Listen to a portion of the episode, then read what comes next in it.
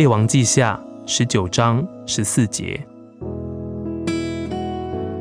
西西家从使者手里接过书信来看完了，就上耶和华的殿，将书信在耶和华面前展开。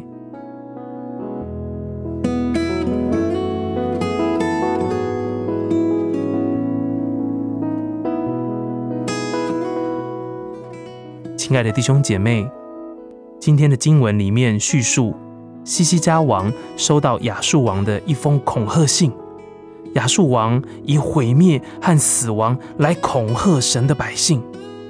敬畏神的西西家知道应当怎么做，他到耶和华的殿去，将书信在耶和华面前展开。亲爱的弟兄姐妹，也许你也收到了一封信，它的内容。叫你烦恼，是不是有什么事情日夜困扰着你呢？让我们学学西西家王吧，将书信在耶和华面前展开，将那困扰你的问题带到神的面前。他同情你，他要帮助你。如果你今天遭遇什么样的困难，信实的天赋都知道要如何带领你脱离困境。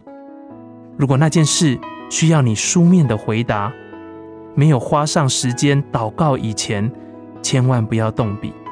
写好了之后，也要将书信在耶和华神面前展开，求主赐福。记得千万不要鲁莽行事。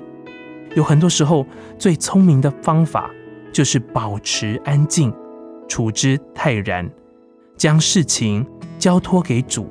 是最稳妥的方法。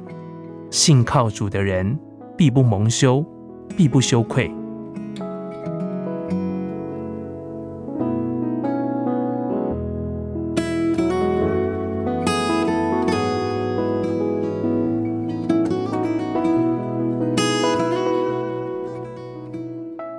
列王记下十九章十四节，西西家从使者手里接过书信来。